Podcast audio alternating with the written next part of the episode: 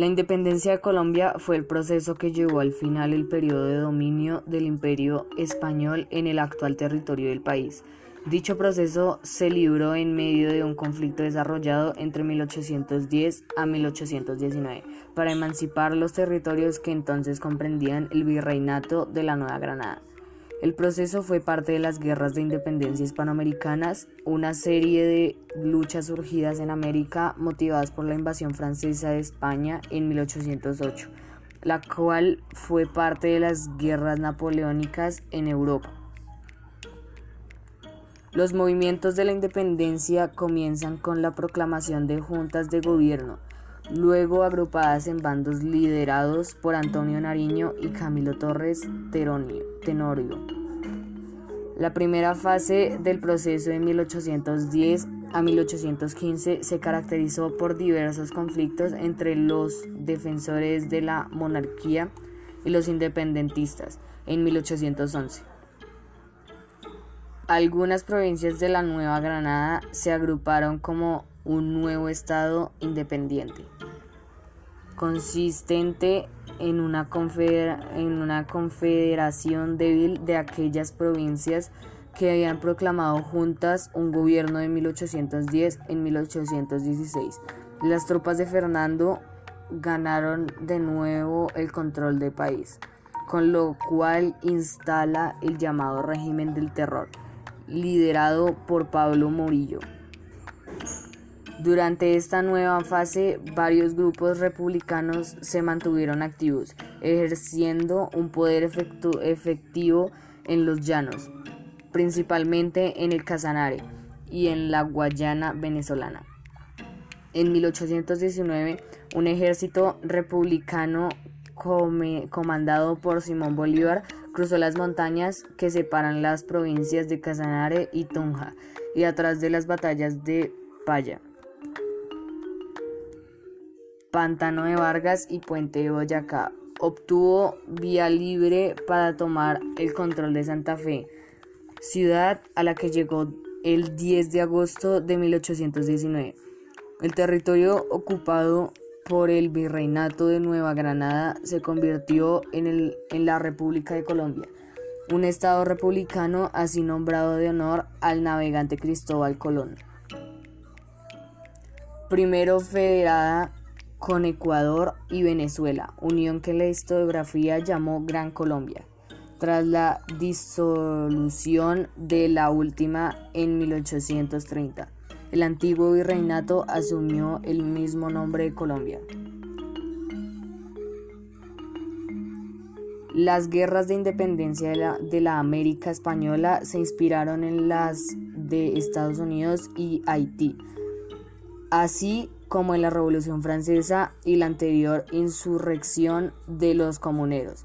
El criollo de Estados Unidos quería la independencia de la dominación inglesa por razones económicas, políticas y sociales. La invasión francesa desde de España en 1808 condujo a la crisis de la monarquía española con la abdicación de Fernando. La mayoría de los antiguos súbditos, súbditos del rey Fernando no aceptaron el gobierno de José Bonaparte, quien fue nombrado para el cargo de, de rey de España por su hermano Napoleón.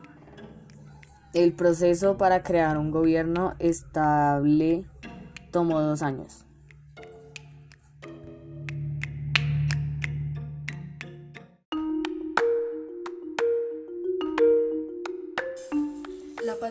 Es el periodo de la historia de Colombia comprendido entre la promulgación del manifiesto del 20 de julio de 1810 y el inicio del régimen del terror en 1816.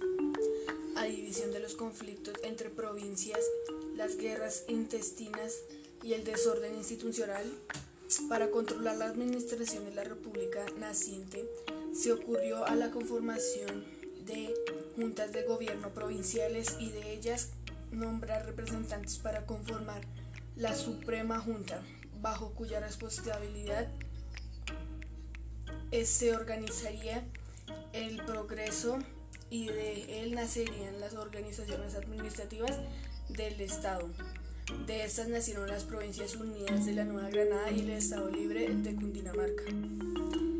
El conflicto debilitó de tal manera la organización independentista naciente que una España maltrecha por la guerra contra el imperio napoleónico logró reconquistar sus territorios en la Nueva Granada a través de la acción de Juan Sámano y Pablo Morillo.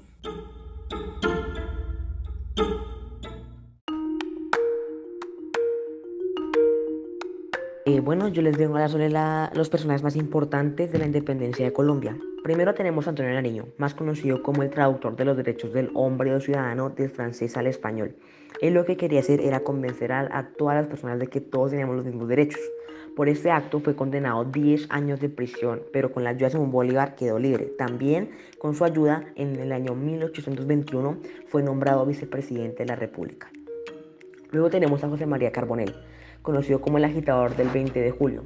Fue quien se cargó de desplazarse por diferentes barrios y movilizar a cientos de personas hacia la Plaza Mayor para protestar por el dominio que quería ejercer sobre los criollos, el virrey Amar y Borbón. Luego tenemos a Camilo Torres. Camilo Torres se hizo célebre por liderar el movimiento federalista y por escribir el recordado Memorial de Agravios. Él, él, lo que hacía, él también hacía una crítica contra el gobierno español y exigía las mismas oportunidades para que los criollos accedan a posiciones políticas de importancia. En el año 1815 fue elegido presidente de las Provincias Unidas de la Nueva Granada. Luego tenemos a José González Llorente.